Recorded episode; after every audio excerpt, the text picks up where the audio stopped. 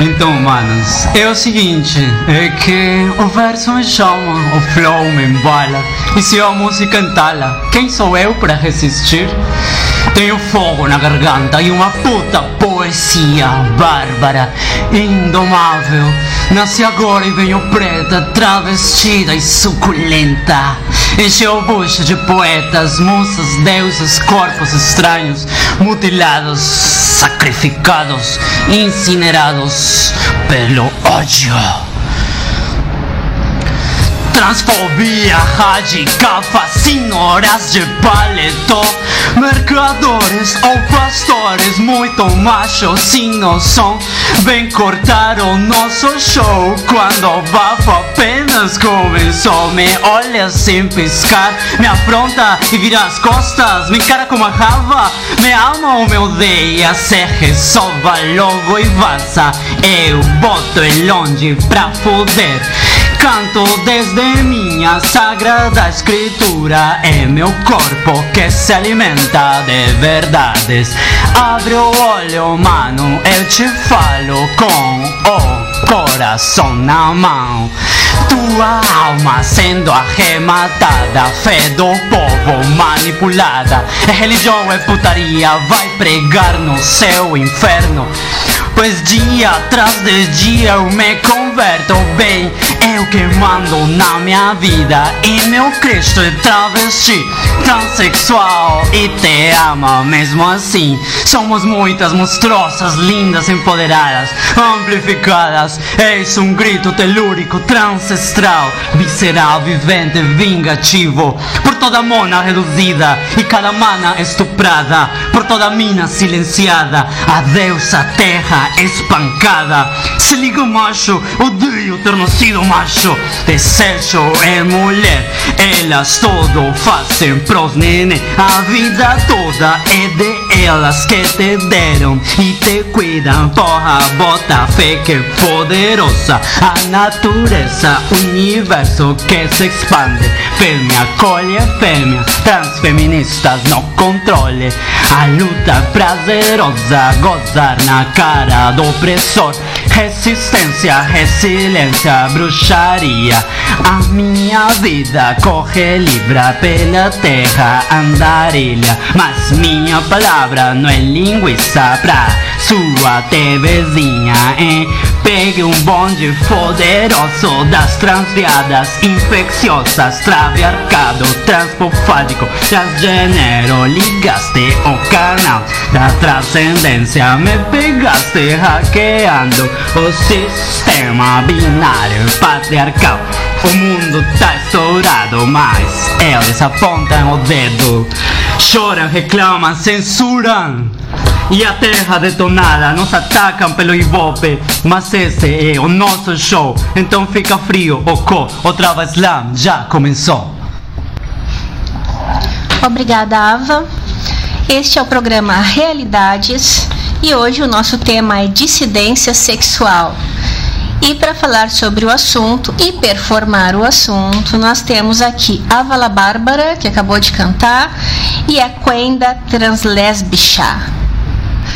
Então eu já queria começar passando a palavra para vocês. A Quenda, tu pode nos explicar o que significa dissidência sexual? Olá a todas, né? Primeiramente agradecer o convite, estar aqui e tal. E basicamente o termo dissidência sexual ele se refere muito a uma posição política, né? É, dizendo respeito às pessoas que são dissidentes da heteronorma, né? Então, assim, a entender a heterossexualidade não simplesmente no nível dos desejos e no nível da identidade, mas sobretudo como um sistema político que estrutura, é, sobretudo, né, as repúblicas com democracia representativa, né, tipo uma economia, o capitalismo, enfim. É entender que a heterossexualidade também é uma tecnologia para uma dominação colonial e a partir disso, as pessoas que se apresentam, se encontram contra a norma heterossexista, né, acabam de uma certa forma vivendo essa dissidência, né? E vivendo, sendo vítima, né, sendo perseguida. E é basicamente isso. Assim. Poderia explicar melhor para as nossas ouvintes como a heterossexualidade estabelece essas normas? Que tipo de coisa, tu poderia nos dar um exemplo de que tipo de coisa se, é, caracterizaria a violência contra os dissidentes sexuais?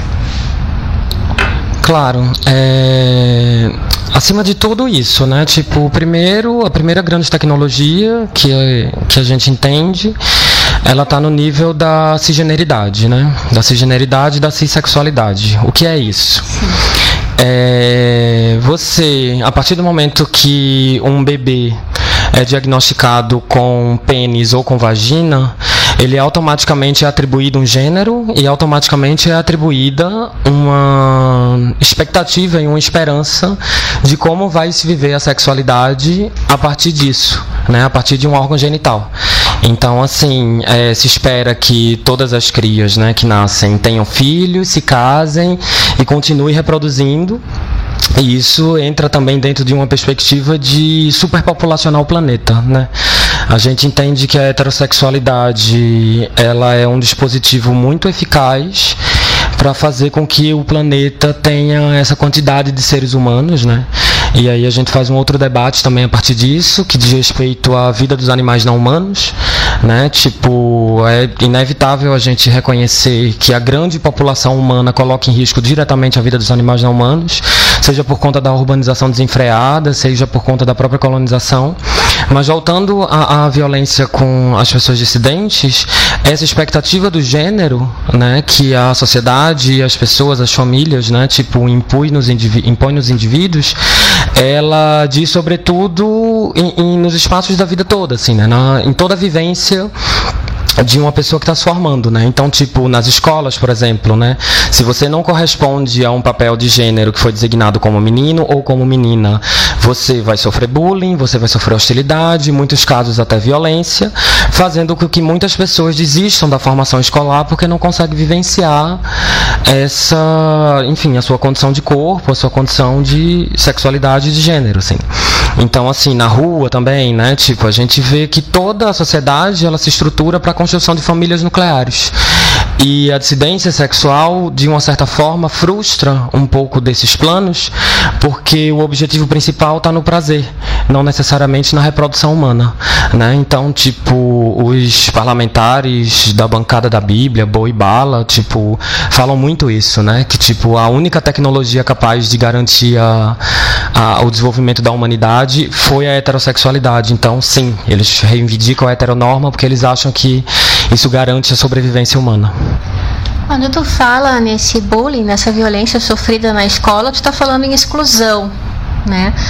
Uh, essa exclusão se dá só na escola ou se dá em outros ambientes? Porque eu vejo, por exemplo, que algumas pessoas, quando se assumem ou quando se descobrem, não sei qual é o melhor termo, dissidentes sexuais, podem ser expulsas de casa, né, podem perder os amigos, enfim, da, podem ser expulsas da igreja, se é o caso de frequentar. Então, quais são essas situações de exclusão e como é que, enfim, qual é a tua posição sobre isso? O que, que tu pode nos dizer sobre isso?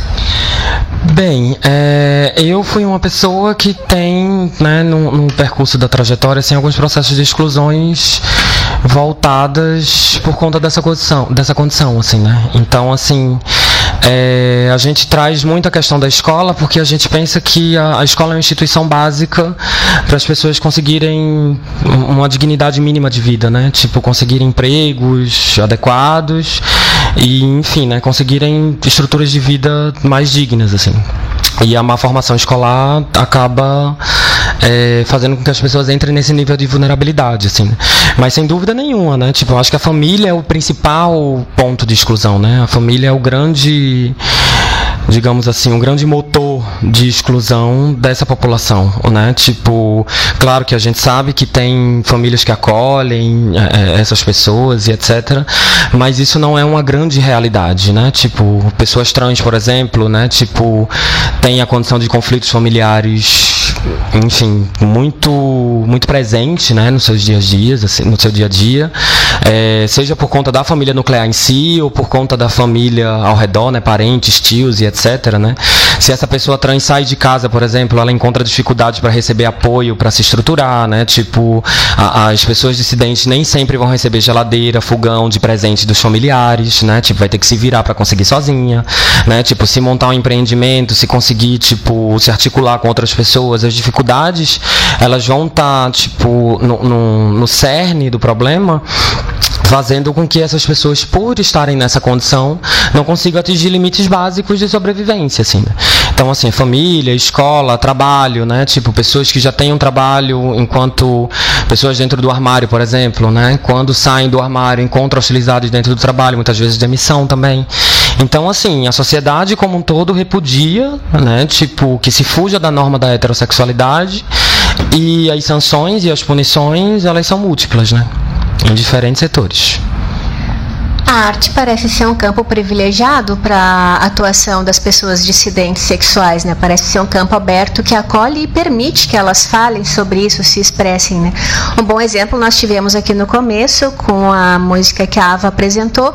Então, Ava, como é que tu vê isso? A arte te acolheu? Como é que foi essa tua ligação com a arte?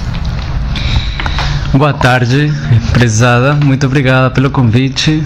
Muito obrigado, Coenda, pela presença também, a equipe também, por todo o recebimento e tal, a acolhida. Bom, é, assim, é, Lorraine, eu acho que quando a gente se propõe é, assumir o que seria sua opção, sua escolha, sua natureza, né? Bom, tem muitas formas de se, de se falar. A gente poderia combinar que se trata de um desejo, né? Que vem, por exemplo, eu já falo no meu caso, que vem desde sempre, sabe? Quando eu começo a me assumir mulher, travesti, é, tem toda uma carga de não, não apenas por a, pela opção sexual, mas também por ser estrangeira. Inclusive, isso eu acho que não tem muito a ver com você escolher ser artista ou não. Eu acho que a profissão como tal faz parte de todo que a engrenagem né, capitalista do sistema. Então, seja qual seja tuas coordenadas eh, identitárias, seja onde seja que você nasceu, no corpo que você nasceu, você vai ser eh, violentada, alienada para cumprir um certo rol, né? Claramente as pessoas cis brancas eh, vão ter um pacote, vamos colocar assim, de oportunidades, de opções na vida que facilitam, né? Que de alguma maneira é um privilégio, né? E eu me enxergo como uma pessoa que, assim, é, teve que atravessar por uma série de constrangimentos, né, desde a infância, para terminar depois de muito tempo entendendo que só assumindo essa divergência, essa dissidência sexual, conseguiria se abrir caminho, assim, realmente em sua, vamos dizer assim, em sua plenitude como humano, né? É, então agora tu colocar o tema nas artes e eu acho que é um tema muito interessante, assim, dá para assim, porque tem um tanto de longo de largo, né, como disse. É, a gente, é, quando se fala, ah, eu sou artista, também tem um discurso muito pesado, sabe? É, das pessoas do mundo como tal, que tem um diploma, né? Que diz mestre em artes plásticas, é, ator, atriz, enfim, tem uma série também de, de, de capital cultural que você só ganhando um diploma indo na determinada universidade né? Porque nem todas, certos centros educativos que são os hegemônicos, você vai poder dizer, sair com seu diploma, ir para o mundo e começar a habitar outros círculos sociais com determinado capital cultural também, que vão te habilitar, vão te legitimar desde teu lugar, né, desde tuas coordenadas, seja o que tu seja, né? Então, é, eu me particularmente, minha formação é nas, nas ciências sociais, né? Eu sou formado em sociologia é, pela Universidade Nacional de Colômbia. E lá também é uma coisa que você aprende que desaprende, sabe? Porque você ganha um montão de referências super interessantes. É, por exemplo, Foucault. Foucault de alguma maneira mudou minha vida, né? Porque é, é uma crítica tão profunda, né? Uma, uma releitura de Nietzsche que te faz duvidar de todo que é essa institucionalidade, né? Então, é, aí eu saio para o mundo, né? Emigro, vou para Argentina, vim para o Brasil e aí eu descobri que realmente eu não queria reproduzir discursos acadêmicos, mesmo é, reconhecendo, né, a força que eles me deram de alguma maneira de, de argumentar a minha, as minhas, minhas escolhas, mas afinal é, eu fui reduzida a ser uma artista porque tem tem uma é, tem outra uma referência, uma pessoa que disse isso, agora se me escapa o nome, mas é um artista reconhecidíssimo de festivais assim internacionais que disse isso. Eu fui reduzida a ser uma artista, mas é, então eu me identifico com essa postura porque não é uma opção que eu tive, sabe? É tipo uma, é, como diz, a gente fala em espanhol, descarte, sabe? É uma coisa que você vai apagando as outras opções porque você é, se sente limitada, sabe? Ou mais do que se sentir limitada, é, realmente não é teu espaço e talvez até você queira estar, sabe? Eu já fiz muita coisa, sabe? Assim, é, sei lá, garçom, é, é, executivo, vendedor, é, coisa imobiliário, sabe? Um monte de coisa que você pode até ser feliz e até gerar uma renda mas em, em últimas é algo que que o mesmo o mesmo sistema de controle né como funciona vai te vai te colocando em teu lugar de alguma maneira né vai dizendo tipo você é muito esquisito né algo que é muito frequente assim que você começa a enxergar do mundo tipo você começa a se colocar num lugar de subjetividade tipo nossa, mas eu sou humano também, sabe? Mas aí, ah, não, mas é que você se viste assim, você fala assim, você anda assim. É... E aí você diz, olha, ou eu escolho, eu assumo uma identidade divergente, ou vou ser consumida, assim, vou ser morta, né, de alguma maneira, tipo apagada. Então é isso, é, a arte claramente é um grito libertário, mas também não é uma, uma escolha feliz, vamos colocar assim, não é uma coisa assim que tua vida vai ser bela, né, glamurosa, né, que existe também essa visão é, das pessoas, né, ai que lindo, é, ai mas e aí, você paga as contas? Como você paga as contas? Mas o que, que você faz? Tem muito esse questionamento também. Tipo, não é suficiente também. É, tipo, você tem que, parece que tem que estar na Globo atuando, né? No meu caso, minha área, eu já trabalhei mais com artes cênicas, mas realmente é difícil, né? Aí você tem que se virar de muitas outras maneiras que você também pode se reservar o direito, né? De não falar o que, que tu faz para se manter, né? É uma opção também e é resistência, afinal.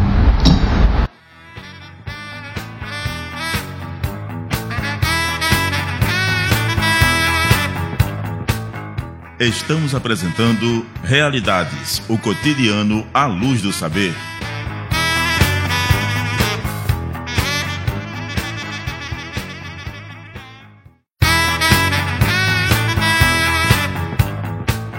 Voltamos a apresentar Realidades, o cotidiano à luz do saber.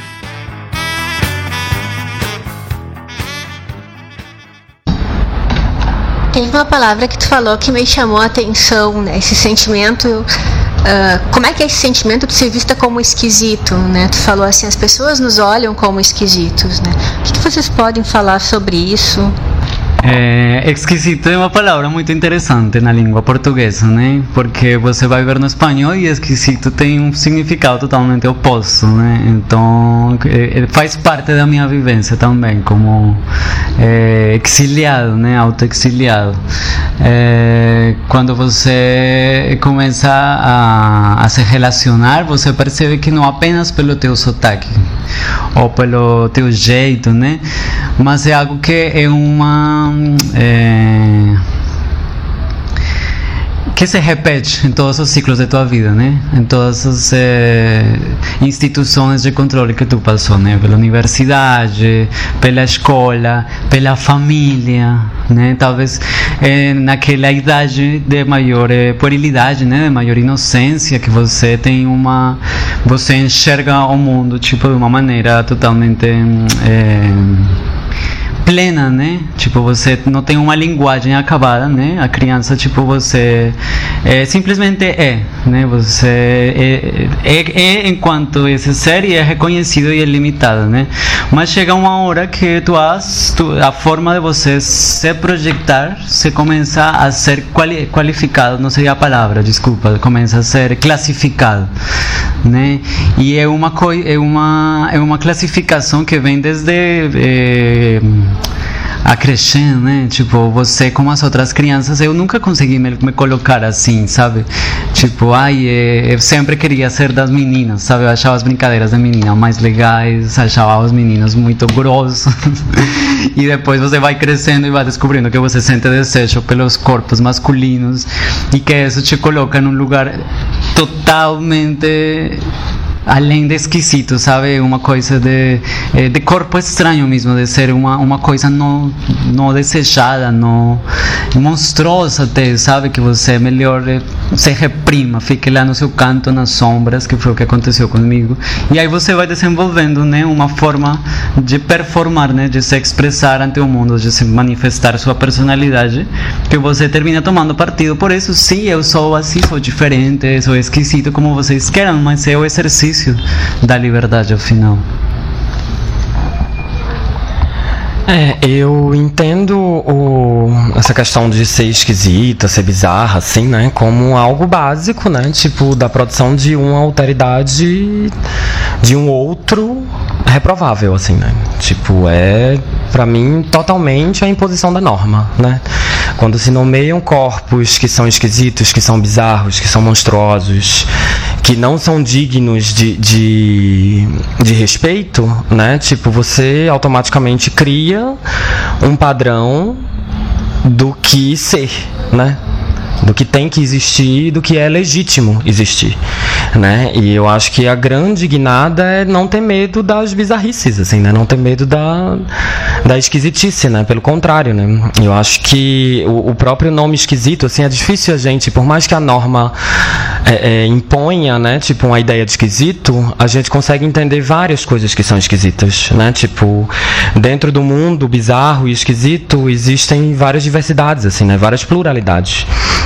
E eu acho que é, né, tipo, nesse ponto de vista, assim, né, tipo, desse local que eu falo, tipo, ser esquisita e ser bizarra, né, tipo, é muito mais potente, muito mais interessante do que tá dentro da norma, né, ser comum, ser normal, né, tipo, reproduzir uma lógica que você nem sabe onde foi construída e nem sabe para onde vai, assim, né. Eu acho que o mundo esquisito tem possibilidades de fazer com que você crie suas próprias existências, assim. E eu acho que é aí onde está a sacada, né? Tipo. A gente estava falando né, no início sobre arte, daí veio essa questão do esquisito uh, e da norma, né? E, e aí eu me lembrei de uma expressão que se usa que são tecnologias de gênero, né? Então é algo que também faz a gente esquecer, se sentir esquisito, na medida em que a gente não corresponde ao que essas tecnologias colocam na nossa cabeça, na nossa cultura, na nossa sociedade, na nossa vida. Então, um exemplo de tecnologia de gênero são as novelas, é, ou os filmes de Hollywood ou as revistas de moda ou de notícias, né, que dizem aquilo para retomar o que a Coenda falava, que a família tem que ser nuclear, a moça magra e loira, casada com um profissional bem-sucedido, homem branco, né, para terem filhinhos bonitos, um cachorro e uma casa grande nos Estados Unidos, né? Então, quando eu tenho a impressão que quando a pessoa se sente esquisita, ela também tem uma postura crítica com relação a isso. Né? Ela percebe: esse mundo não serve para mim, eu não caibo nesse mundo, eu vou construir o meu mundo. Né? E ser esquisito é um sinalizador de que o meu mundo é outro, né? que meu mundo está em construção, está sendo construído fora dessas tecnologias de gênero. Eu tenho a impressão que é um pouco isso, né, Coenda? É, um pouco sim, né? Mas a gente também não pode esquecer que, tipo, nem todas as pessoas que não, não se localizam, não se encontram, né, no padrão da norma, elas automaticamente têm essa postura política crítica, né? Tipo, isso também é algo importante para a gente seguir na propagação, né? Tipo, e na propagação no sentido de encontro com esses corpos, né? De estar tá nessa dizendo que é possível, sim, né? Tipo, viver fora da norma, viver longe da norma, né? E, sobretudo, tipo, numa análise crítica do que essa norma, do mundo que essa norma estabelece, assim. A gente tem, por exemplo, né, tipo, casos de, eh, da população que está em situação de rua, por exemplo, né, que, tipo, a gente encontra muitas pessoas trans, né, tipo, encontra dissidentes sexuais, encontra pessoas negras e etc., que não necessariamente tem, digamos, esse olhar é, tão crítico e tão, digamos assim, que repudia essa norma, né? Tipo, a gente vê também que muitas dissidentes e muitas pessoas que estão em situação de vulnerabilidade desejam essa norma, porque como você falou, né? Tipo, toda a construção da subjetividade do desejo delas, né? Tipo, do que elas entendem como bonito, como perfeito, como legal, tipo, vem das novelas, vem dos filmes, vem dos outdoors, vem das revistas, né? Então, assim, isso é uma tecnologia de produção de, de consciência muito forte, né? E a gente tem que entender que não dá para subestimar isso, né? Tipo, eles alcançam os objetivos deles, né? O que tá nessa movida pra gente estar tá propagando uma outra realidade possível, né, hoje, é de não legitimá-los, né? Tipo, não dizer que eles são a única saída, porque existem prazeres, exi é, tem como se comer longe desse, dessas normas, tem como se construir casas longe dessa norma, tem como ter sistemas de saúde, de higiene, né, de sexualidade, expressões de gênero, expressões corporais completamente distintas do que a norma disse, né? E se a norma é, restringe tanto isso, é porque ela tem medo de, ser, de perder essa hegemonia, né? Ou seja, a gente guarda uma potência destruidora dessa norma. Então, está é, tá buscando, está acessando ela e está vivendo e propagando cada vez mais para fazer com que isso emerja como uma tática de guerra mesmo, assim. Tu falou em comer fora dessa norma e eu me lembrei de uma expressão que tu usa que é antiespecismo, né? Uma alimentação antiespecista. Isso diz respeito aos animais não humanos. E antes tu já havia falado dos animais não humanos. Tu pode explicar um pouco pra gente qual é a relação para ti que existe entre esse não especismo, não consumir, não comer animais e essa posição muito esquisita da fora da norma? É, a gente tem alguns pontos básicos, assim, né? Tipo, o primeiro, que eu acho que é inevitável da gente estar tá trazendo, tem a ver com a superpopulação do planeta, né?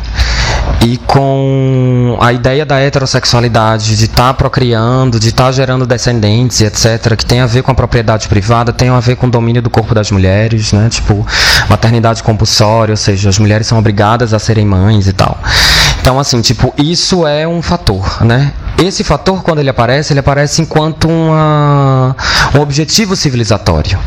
Né? Então, assim, a gente vê comunidades indígenas, a gente vê comunidades né, ameríndias ou, ou até mesmo africanas que, tipo, por mais que desenvolvessem um certo tipo de sistema em relação à procriação, tipo, foram consideradas não humanas por um conjunto de fatores socioculturais, assim, né? E políticos também. Então, assim, a gente pensar que a ideia da reprodução ela está necessariamente ligada a uma ideia de expansão humana, humano não como seres bípedes de polegares opositores, mas como brancos europeus heterossexuais, né, tipo, aí, científicos, né, tipo, a ideia do humano vem muito da ciência. Tipo, a partir disso você cria um recorte é, do que não são humanos e do que combater. Né? A partir do momento que a heterossexualidade superpovoa o, o planeta, né? Tipo, cria cidades, né? Tipo, cria ambientes completamente inóspitos para animais silvestres, até mesmo para animais que são domesticados e etc. A gente começa a perceber o peso que a heterossexualidade tem na violência contra animais não humanos, né? Tipo, que tem a ver com a construção das cidades, tem a ver com a construção né, dos países, a estruturação dos, do capitalismo, das economias heterocapitalistas que a gente costuma usar essa referência, né? Porque a gente, eu não consigo não perceber o peso da heterossexualidade dentro do capitalismo, né? Tipo, na, na, formação de uma massa trabalhadora, uma massa de consumidores etc. Então, assim, tipo, a partir desse momento que a gente vê a heterossexualidade como cúmplice do extermínio como animais não humanos, a gente começa a perceber que os estigmas que a população sexo-dissidente sofre está muito a ver da animalização né? Tipo bichas, sapas, né? Monstruosas, aberrações, viadas. Então, assim, muito do respeito, da falta de respeito que é construída para essa população, vem de uma animalização dessas pessoas. Então, assim, a gente pensando no princípio de que a humanidade é um câncer, né? Tipo, a humanidade é uma tecnologia perigosíssima, né? Tipo, para uma vida mais justa, mais horizontal, mais é, é, equigual, assim. A gente entende que, tipo, é preciso não só se solidarizar com as pessoas que estão num nível de animalização parecido com o nosso, mas sobretudo pelo nível ético, né? Por a gente reconhecer, reconhecer nessas violências que, enfim, outras, outros seres sofrem, né? Que não necessariamente a população negra também foi escravizada e também foi não foi animalizada, né? Então assim, apesar de perpassar um outro local, mas tem essa o poder da racionalidade em dizer o que é humano e o que não é humano como limite comum, assim, né? Pra gente, enfim, se encontrar e se solidarizar.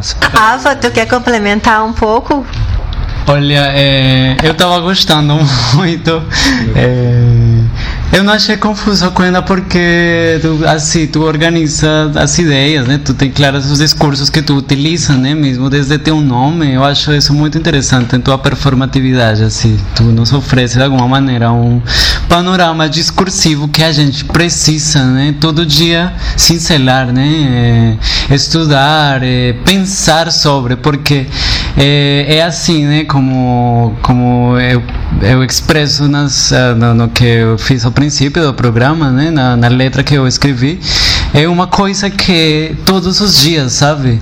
É, que às vezes tem certos é, desencontros com as pessoas que ao princípio você fica, poxa, mas o que, que eu fiz errado? O que, que a pessoa fez errada? E você tem que, é, de alguma maneira, é, deconstruir ou, tipo, separar as camadas, sabe? Porque você você sabe que a pessoa também tem uma vida que a pessoa pode ser que esteja te oprimindo, mas a pessoa está num lugar de opressão também, sabe? A pessoa também é, é presa de um sistema que ela pode ser ou não feliz, pode ser ou feliz ou infeliz, e ela tem, como é, a Coenda vem dizendo, né? Os animais, é, é, infelizmente, estão numa escala, numa, num lugar no, no sistema de produção que não, não são considerados né, com nenhum respeito. E aí. É, tu, tu, tu enxergar isso também quando tu é tratado como se tu fosse uma, uma, uma coisa para divertir aos outros, é, como se tu estivesse para entreter, é, é, você é reduzido a sua vida inteira, né? Sua vida inteira você é, situado num lugar de não presta. Tipo, é melhor que você não exista, ou se vai existir, exista assim, porque assim não, né? Tem até, no meu caso, né? Coisas que mexem muito comigo comigo no âmbito familiar, não vou mencionar logicamente quem, mas um membro muito próximo me pede para, por favor, eh, não, não, não, se, não seja tão espalhafatosa, não, não, não seja tão assim, porque eh, você sabe que seus pais isto, têm aquela idade e é melhor que eles não vejam certas coisas. E, e, uma coisa assim como é, seja mais inteligente o jeito que você se projeta no o mundo, né? Essa foi a, mais ou menos a fala. E aí é impossível você não reagir com, com raiva, com, é, com, sabe, com todos aqueles sentimentos negativos que você sente naquela hora que fervilha tua sangue. Poxa, mano, eu estou existindo como eu posso. E eu não estou sobrevivendo, eu estou vivendo. Eu quero dignidade também. Eu também sou gente. Por que eu vou me esconder? Sabe? Isso que vem na minha cabeça. Você quer que eu me esconda dos meus pais? E aí você, de alguma maneira, vai afinando esse discurso. E lógico que, ai, não vou, sei lá. Bom, você não vai se, mostrar tua intimidade sexual para eles, mas também não vai se esconder, sabe? Ante a sociedade não me escondo, por que me esconderia ante meus pais, né? Então é uma coisa que você tem que fazer entender também até as pessoas mais próximas do teu círculo íntimo, né? Familiar, de amigos, autoridades, tipo, é, porque não? Eu posso, posso sim, eu posso desta maneira, assim funciona para mim. E aí, eh, se é necessário ainda, tipo, a pessoa ainda continua com esse discurso, aí você tem que então mostrar quais são as contradições do teu discurso higienista, é, religioso, é, sabe? Porque isso também é normativo. Sim, claro, tudo isso, isso que eu também eu, eu pretendo compartilhar após a letra que eu escrevi, porque é um momento assim de que a gente tem que quebrar a cara, sabe? Tem que a gente sair, tipo, não é momento de se esconder, como me pede, né? Tipo, é, não, mano, é hora de a gente é, mostrar nossas garras, porque senão a gente vai ser é, violentado a ponto de ser diminuída totalmente, que é isso que elas querem, sabe? Então, isso que um pouco falo desde que eu escrevo, desde minha inspiração, assim. É, eu acho que é bem isso mesmo, assim. E o esforço que a gente faz, assim, principalmente para localizar a heterossexualidade enquanto regime político, é não entender ela simplesmente como uma pauta identitária, né?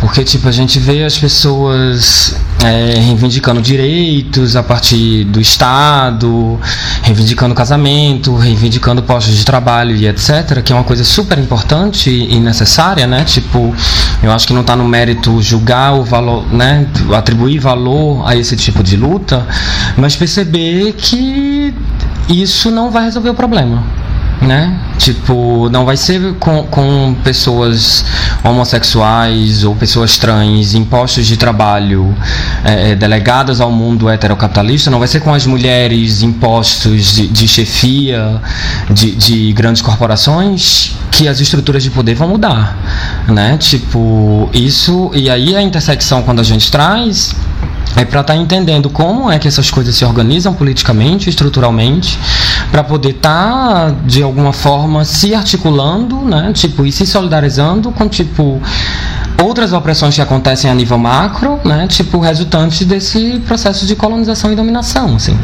entendendo colonização não só também como esse esse marco né, migratório de, de enfim de exploração de, de, mão de obra e etc que os europeus fizeram né, que enfim inovaram e fizeram uma coisa né, nunca antes vista no mundo. Mas entendendo colonização também como três pontos básicos né tipo dominação da terra né tipo dominação dos animais não humanos dominação das mulheres né a partir da maternidade compulsória e criação de exércitos né? Tipo, a partir disso a gente pode entender que a colonização ela está naturalmente vinculada a processos de emergência de civilizações. Né? Tipo, não só a europeia, mas enfim, todas que surgiram assim. E aí pensar isso, né? Sexualidades livres, corpos livres, né? Tipo, liberdade para outros seres que não são humanos, a gente só vai conseguir ter se a gente de fato engrena e conecta todas essas estruturas de poder e começa a ensaiar uma outra realidade possível hoje, assim. Não comer carne é uma delas, né? Tipo, mas para além disso, assim, dentro desse ponto antiespecista, né? Tipo, eu acho que tem que tá na, na, solidariedade, na combatividade contra a exploração animal, né? Tipo, entender que um abandono de um animal na rua, seja ele doméstico ou não, tipo, tá muito similar ao abandono que as famílias fazem com pessoas LGBTs, né? Tipo, então assim, eu acho que a gente precisa interseccionar mais ainda, sabe? Tipo, fazer um, um movimento, digamos assim, mais misturado, né? Para que a gente possa de fato estar tá agregando e se solidarizando com não só as violências que a gente sofre, né? Mas entender quais são as origens e quais são os pontos que estruturam essas violências para a gente ir numa tática de guerra mais radical mesmo. Assim. Estamos apresentando Realidades, o cotidiano à luz do saber.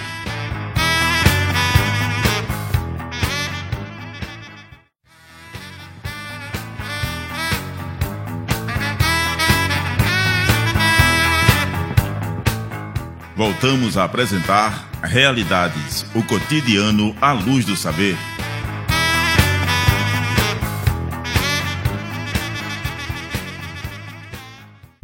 Enquanto a Ava prepara um poema que ela escreveu para ler para gente ou recitar, eu só gostaria de retomar uma expressão que a Coenda já usou duas vezes, que é maternidade compulsória. Né? Caso as nossas ouvintes não tenham isso muito claro, os nossos ouvintes, Maternidade compulsória é essa espécie de obrigação que as mulheres têm por terem um útero de ter filhos. Né? Essa ideia de que a mulher só se realiza enquanto mulher quando ela tem um filho. Né? A legitimação do gênero feminino se dá pela prole, por ter concebido um filho. E a gente pode observar, é bem comum, quando uma mulher diz eu quero ter um filho, eu estou grávida, todo mundo apoia. Né? Ah, eu quero ter um filho com fulano, mesmo que seja fora do casamento. Ai, que bom, que ótimo, né? Ou, ah, eu estou grávida, as pessoas aplaudem, começam a dar presentes, a dar roupinhas. Quando uma mulher diz eu não quero ter filhos, isso é uma opção minha, as pessoas perguntam por quê. Né? E começam a rebater dizendo: Mas tu não vai ser uma mulher completa se tu não tiver filhos. E essa mulher que resolve não ter filhos acaba assumindo o estatuto da bruxa, da monstra no universo feminino heteronormativo. Né? Então era só um, um gancho para explicar um pouco essa expressão que, que talvez não seja muito clara para as pessoas. E Ava, tu quer ler o teu poema para nós? Olha, é, tem um texto do filme Madame Satã que depois a gente entra depois nas, nas minhas, mas eu quero dar continuidade. Então vamos lá. Pai nosso que estais no céu, muitos são aqueles que falam a oração de seu filho em vão. Repetem seu nome, mas perseguem o seu semelhante. Quando ensinaste, ó oh Pai, que sem amor não poderíamos chegar ao seu reino, não aprenderam que matar e perseguir são práticas de ódio? Como fazem a sua vontade ao dizer que são mais rectos que os outros? O pão de cada dia é para seu próprio sustento e oferecem o pão envenenado aos que amam de maneira distinta. Pedem perdão às ofensas e seguem ofendendo aos seus semelhantes. De suas palavras sagradas, ó oh Pai, recortam o que lhes interessa para justificar a morte. Pai, eles se sentem ofendidos por uma vida que não lhes pertence e sempre apontam atos alheios como pecaminosos. Pai nosso que estás no céu, santifica no seu nome em favor do acosamento e justificam o ódio que alimentam em seu nome, pecando pela injúria e castração do livre arbítrio de seus irmãos. Pai nosso que estás no céu, eles criam falsos testemunhos, levantando o dedo para castrar os direitos dos outros. Oh Pai, eles dizem todos os meus pecados e dizem serem os filhos mais amados. Pai nosso que estás no céu, perdoe-me pelos pecados que eles dizem que cometi. Quando peco por amar, quando peco por existir, Pai nosso, esse ódio promove o meu medo e assim, oh Pai, sofro pelo ódio que é praticado em seu nome. Esse mesmo ódio que decreta ser todas as horas a hora de minha morte. Amém. Este texto é retirado da, da peça, né? Madame Satã, dramaturgia de Marcos Fábio de Fara e Rodrigo Jerônimo. Obrigada, Ava. Para quem não conhece o filme Madame Satã, não sabe do que se trata, é um filme que foi lançado em 2002 no Brasil, é um filme brasileiro, dirigido por Karim Ainus. Um filme que se passa nas favelas do Rio, na década de 30, aonde João Francisco dos Santos, né, que é a Madame Satã, é várias coisas. É filho de escravos, ex-presidiário, bandido, homossexual e patriarca de um bando de párias. Né? João se expressa no palco em um cabaré como travesti Madame Satã. Né? Então a gente recomenda que as pessoas assistam o filme para entender do que se trata. Tu gostaria de falar mais alguma coisa? É, pode ser, eu vou aproveitar a deixa para. Tem um. É, uma, um escrito que eu separei também. E aproveita deixa então para ler um dos teus escritos. Sim. é, bom, vamos lá. Fala, me custa poesia. Meus amantes, anseio devorar-lhes a todos carnes grossas, olhares assassinos, cortam minha pele, torturam meu desejo, apertam minha língua, enxugam minhas palavras. fartas penetram, oh agora, impredecível dança de chacais. Hora do jantar, meus amores, corram ou sejam devorados, comam e sejam devorados, devorem e morram devagar. Enfim, seus molares nestas magras carne, devagar. Engolem os sucos prazerosamente, entupirei vossas veias de profecias incessantes, mentiras verdadeiras. Invoca o verbo transgredir, conjuga versos incendiários. Veja a verdade florescer, a poesia descer, a besta crescer, as pupilas dilatar, a chuva chorar, o sol rachar, a lua brilhar, a terra parar, sangue fluir, a palavra brotar. E logo então explodir a rotina, tacar fogo no dinheiro, tecelar orgias de magias, trepar como os anjos, roubar a eternidade e achar enfim o último verso desta canção interminável. Verso esplêndido. Hora do jantar, meu amor. Cadê os vossos versos? Fala!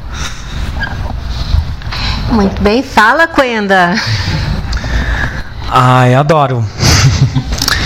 Acho odar, assim.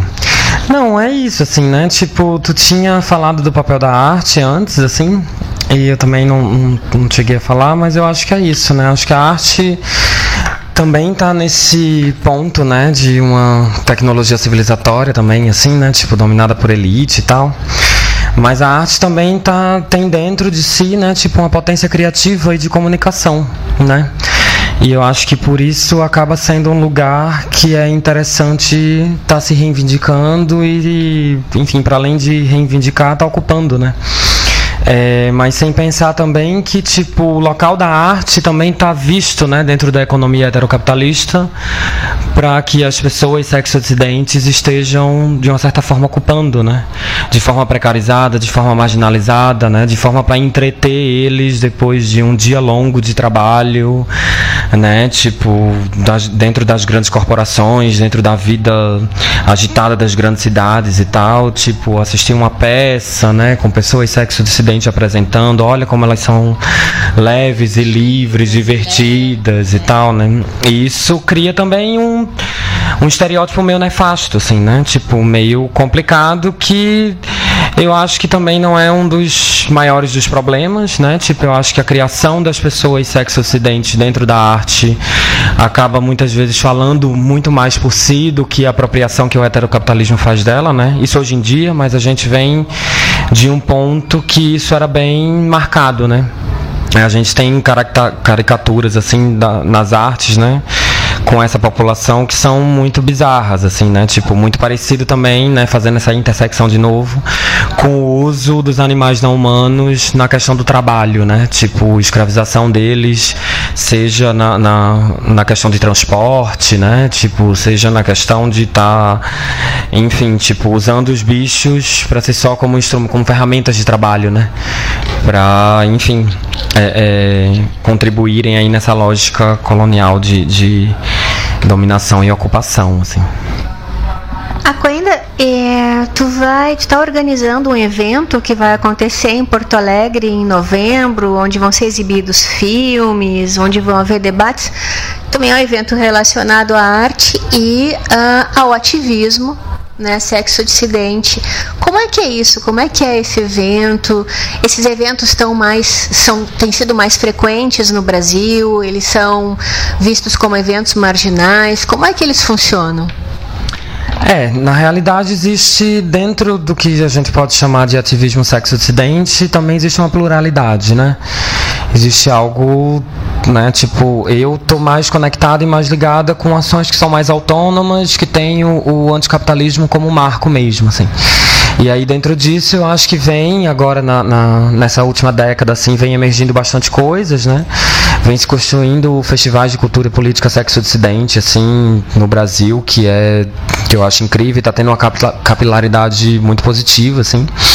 E esse evento, particularmente de Porto Alegre, ele vai acontecer como uma itinerância de ações políticas que a gente faz aqui mesmo em Recife e tal. Tipo, é uma itinerância de uma mostra de filmes e ligado à arte pós-porno, né, pós-pornográfica, né, que também tem essa pegada de entender que a pornografia ela não é meramente uma indústria, né? Tipo, ela é um marco simbólico que constrói os desejos sexuais no subjetivo, na cabeça das pessoas, né?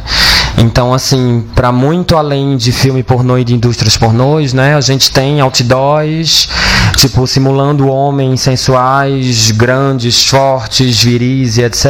Mulheres fazendo propagandas de motel, por exemplo, tipo... Mulheres objetificadas, né? Exatamente, mulheres objetificadas, tipo, e, e em poses, né? Tipo, é, colocadas para consumo masculino e etc. E tudo isso a gente entende como pornografia, né? Tipo, que é nada mais nada menos do que uma grafia, né? Tipo, uma inscrição do que virá a, vir a ser o sexo, né? Então, se a gente acredita num outro sexo, né? Tipo, se a gente pensa na digenatalização do sexo, pensa sobretudo na, na, na união do, dos cus, né? Digamos assim.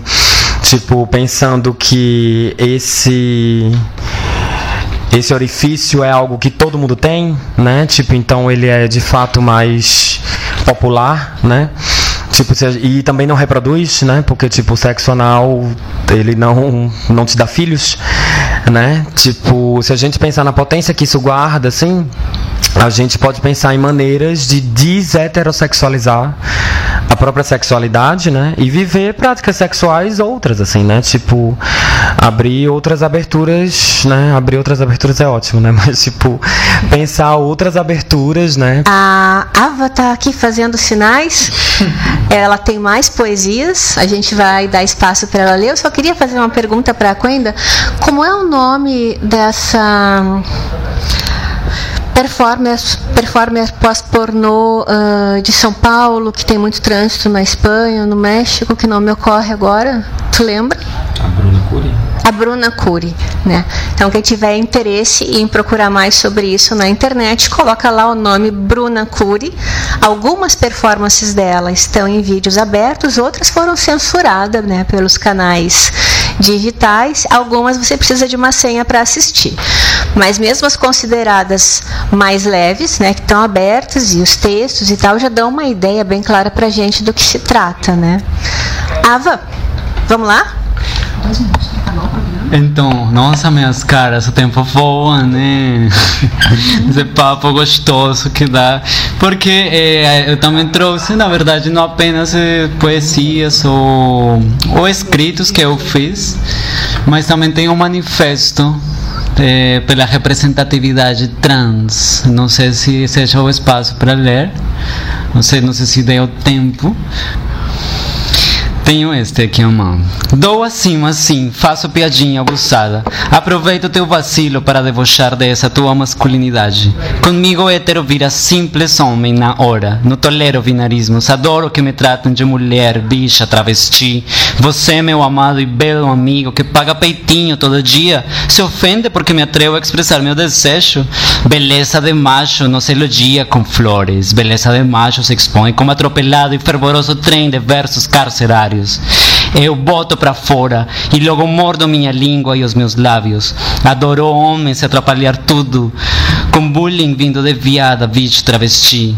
Será minha criança interior se vingando de anos de vexames nas ruas, na escola, na casa, na vida? Peço-te perdão, Deus, enfiando meu desejo em teu ânus sideral.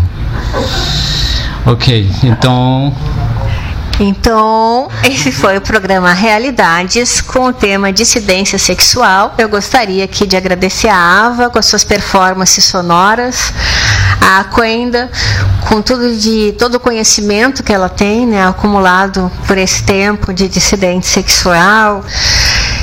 E lembrar a todos que a, o programa Realidades de Rádio é um programa que, desde o seu início em 2006, com o professor Marcelo Pelizoli, sempre foi um programa aberto para tudo aquilo que está fora da norma, para todas as dissidências possíveis, para todas as discussões possíveis daquilo que, mesmo parecendo esquisito, faz parte do nosso cotidiano.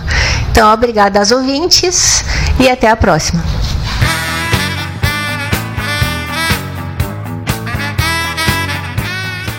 Você ouviu Realidades, o cotidiano à luz do saber. Apoio Proeste UFPE.